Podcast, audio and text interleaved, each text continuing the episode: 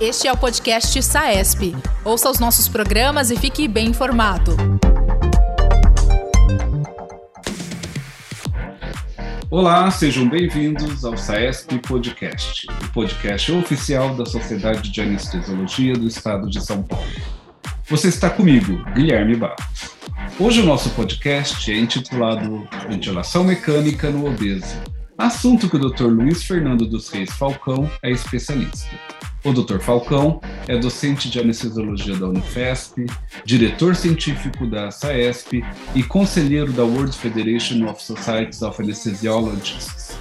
Neste programa, vamos conversar sobre algumas características próprias da ventilação mecânica de pacientes obesos, além de outras questões relacionadas a este tema.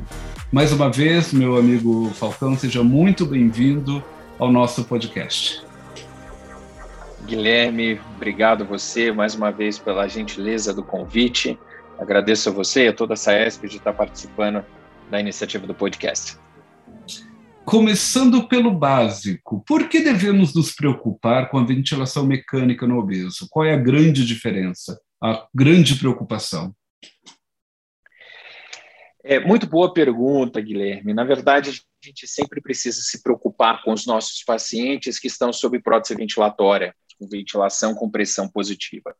E essa nossa preocupação é justamente para se evitar complicações pulmonares no pós-operatório, já pelo princípio hipocrático, né? É primo non nocere, primeiro não fazer o mal.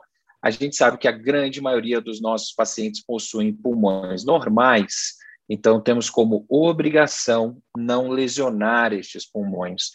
Existe um grande estudo publicado há alguns anos chamado Las Vegas, que é um estudo europeu que envolveu mais de 10 mil pacientes, onde mostrou que a incidência de complicação pulmonar no pós-operatório da população geral é de 10,4%. Depois teve um subestudo com 2 mil pacientes envolvendo apenas os pacientes obesos, e foi visto que a complicação pulmonar nesses pacientes era o dobro, alcançava 20%. Muitas vezes isso acontece porque o paciente obeso tem algumas peculiaridades da ventilação e que a gente tem essa dificuldade no intraoperatório, o que pode acabar lesando o pulmão desses pacientes.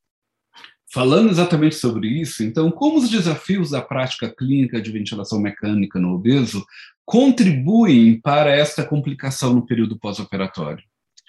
Os desafios são vários. Os obesos são pacientes que apresentam um importante componente restritivo na ventilação mecânica, por causa do peso da sua caixa torácica. Além disso, a gente sabe que muitos dos pacientes cirúrgicos hoje são submetidos a procedimentos videolaparoscópicos, o que leva o pior ainda mais essa restrição da ventilação mecânica.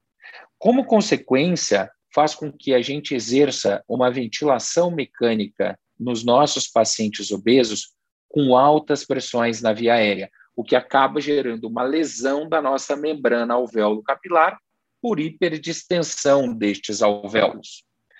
Uma outra confusão muito comum que existe na prática clínica, e aqui na Escola Paulista de Medicina, nós fizemos um survey que envolveu 400 anestesistas ao redor do Brasil, e que a gente viu que ainda 25% dos colegas ventilam os pacientes considerando o peso real destes pacientes.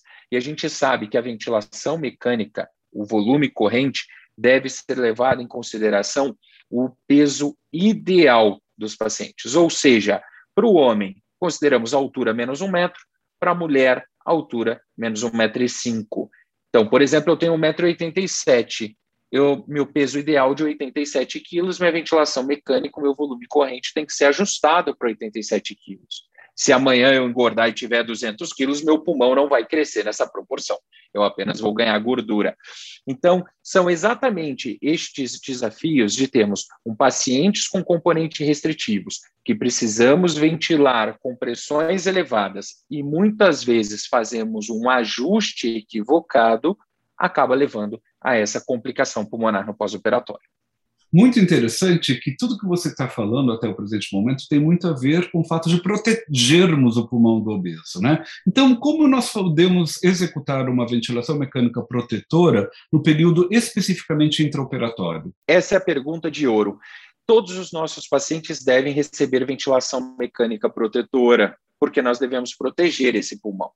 A definição de ventilação mecânica protetora, ela veio importada da UTI, com os pacientes com síndrome do desconforto respiratório agudo, aonde recomenda uma ventilação mecânica com baixo volume corrente, de até 6 ml por quilo, e baixas pressões de via aérea, com uma pressão de platô menor do que 30 centímetros de ar.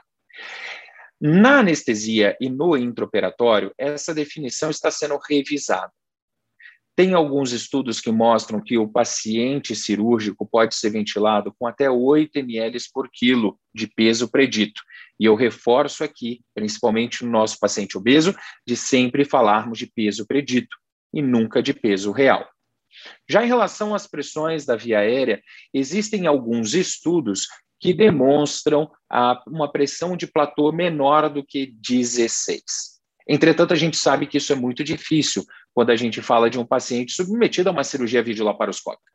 Então, para nós, o que é importante não é necessariamente a pressão de platô, que é a pressão alveolar, mas sim a pressão transpulmonar. A pressão transpulmonar é a diferença da pressão alveolar menos a pressão pleural.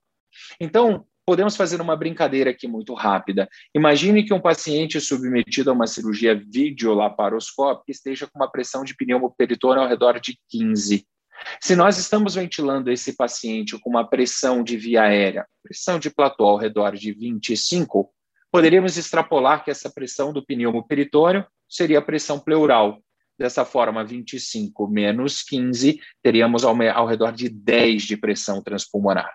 Então, precisamos fazer um pouco deste joguinho matemático, mas nós ainda não temos ao certo qual é a pressão máxima que podemos utilizar no intraoperatório. E também é muito difícil nós medirmos a pressão transpulmonar, porque a pressão pleural ela deveria ser medida com catéter esofágico. Sendo assim, na prática clínica, o que nós mais utilizamos para criar a ventilação mecânica protetora dos nossos pacientes é ao baixo volume corrente e um driving pressure baixo. E aí vem o que seria o driving pressure? É a diferença da pressão de platô menos a PIP, que é justamente a pressão de distensão deste pulmão. E aí o grande desafio vem no que seria a PIP e como deveríamos fazer esse ajuste. Como fazemos isso então, Luiz? Perfeito. Então, quando nós falamos da PIP e quando nós falamos do driving pressure, como eu citei previamente, o driving pressure é a diferença da pressão de platô menos a PIP, que é a pressão de distensão alveolar. Teve um grande estudo publicado há três anos pelo professor Marcelo Gama de Abreu, chamado ProBise, que envolveu mais de 2 mil pacientes randomizados utilizando baixa PIP ou alta PIP para avaliar complicação pulmonar no pós-operatório. Acontece que esse estudo não mostrou diferença se utilizar PIP baixa ou alta mudaria estas complicações.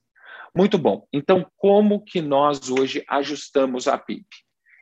Veja, se o driving pressure é a diferença da pressão de platô menos a PIP, para reduzirmos essa pressão de distensão, que é o driving pressure, eu tenho duas formas.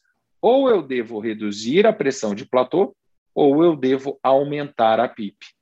Portanto, reduzir a pressão de platô significa reduzir a pressão do pneumoperitônio, significa retirar o paciente de Trendelenburg, que muitas vezes nós não temos essa possibilidade. Portanto, o que nos sobra é aumentar a PIP.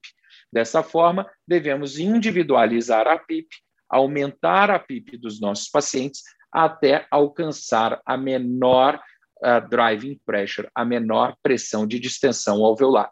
Dessa forma, estaremos protegendo os pulmões dos nossos pacientes.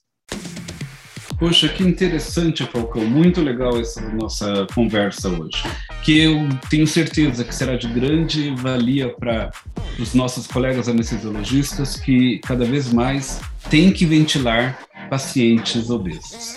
Se você, ouvinte, tem alguma crítica ou sugestão para o nosso programa, fale conosco por meio de nossas redes sociais. Arroba saesp.anestesia no Instagram, Facebook e LinkedIn. No Twitter, busque arroba saesp. Obrigado. Ah, acesse também nosso site www.saesp.org.br e confira todos os nossos produtos e novidades. Até o próximo Saesp Podcast. Um abraço. Este é o podcast SAESP. Ouça os nossos programas e fique bem informado. Toda quarta-feira, conteúdos novos com temas da atualidade.